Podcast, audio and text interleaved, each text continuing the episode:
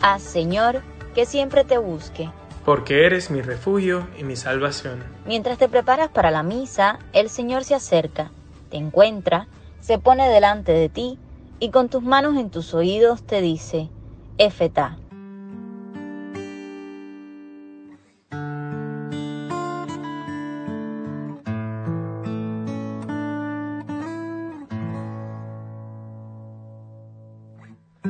Es la medida del amor?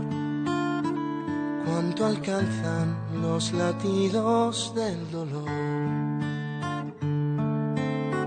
Padre mío, dales tu perdón. Aún no saben que esas manos son de Dios.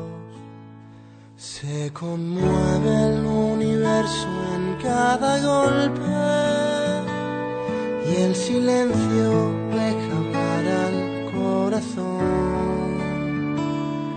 Un madero y unos clavos empapados de la sangre del más bello redentor. Tu dolor me vuelve loco, me da vida y sin hablar me enseña todo lo que pueden corazón. La medida sin medida del amor. Cuando quiso poner en evidencia la caridad de Cristo, ¿de qué hecho mano Juan? ¿De sus milagros? ¿De las maravillas que hizo? ¿De los prodigios que obró? Nada de eso. Saca a colación la cruz. San Juan Crisóstomo habla de la virtud de la caridad y la refiere a la cruz. En la cruz de Cristo, Dios nos amó hasta el extremo.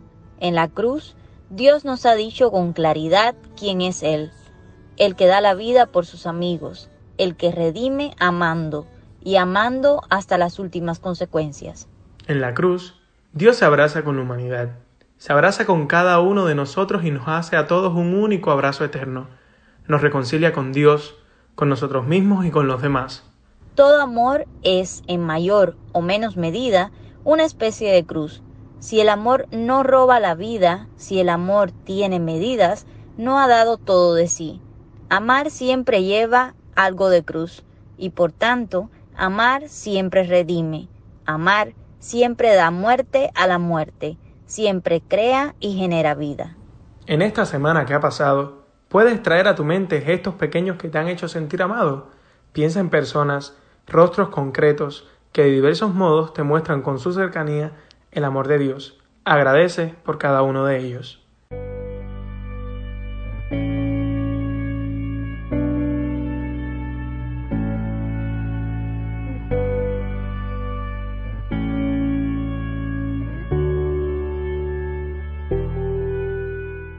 Tanto amó Dios al mundo que entregó a su Hijo único, para que no perezca ninguno de los que creen en Él, sino que tengan vida eterna, porque Dios no mandó su Hijo al mundo para juzgar, sino para que el mundo se salve por Él.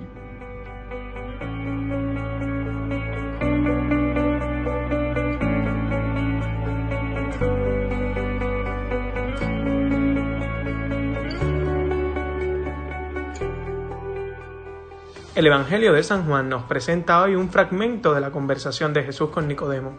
En ella, Jesús es claro, no ha venido a juzgar, sino a salvar. Cristo ha venido a sanar, a redimir, a rescatar. La misión de Cristo y la de su iglesia no es la de condenar y reprender, sino primera y esencialmente la de abrazar, asumir, cargar, amar, redimir.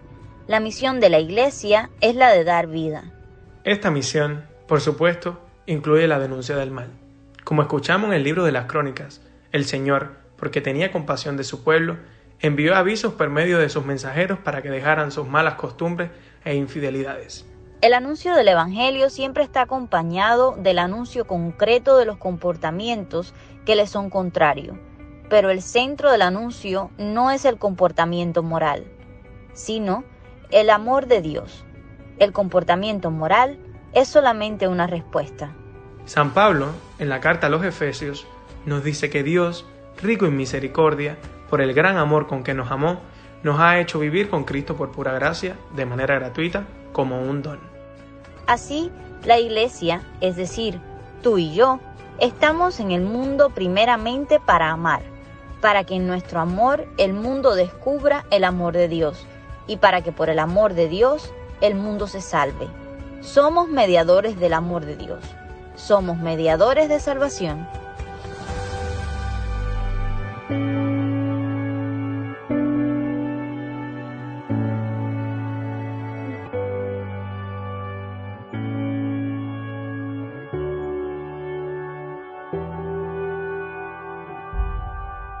La Eucaristía actualización de la entrega total de Cristo. Mirándolo a Él, presente en la Eucaristía, propongámonos ser nosotros pan partido, por amor, en medio del mundo.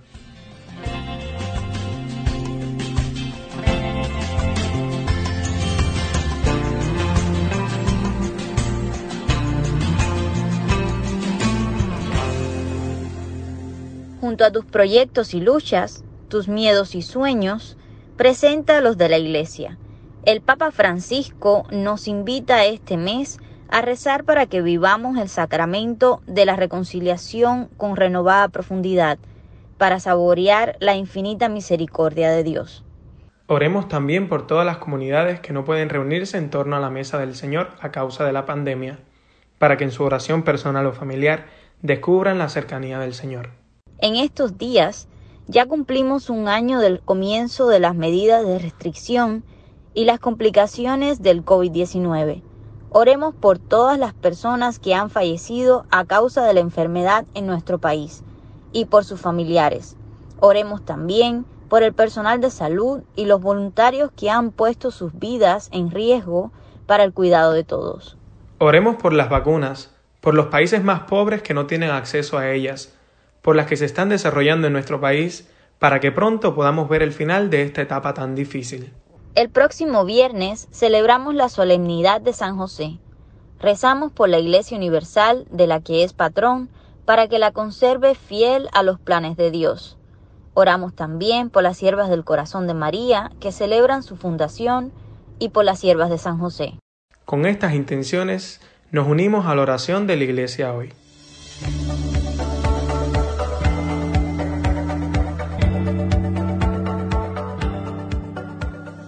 Señor, que reconcilias contigo a los hombres por tu palabra hecha carne, haz que tu pueblo cristiano se apresure, con fe viva y entrega generosa, a celebrar las próximas fiestas pascuales.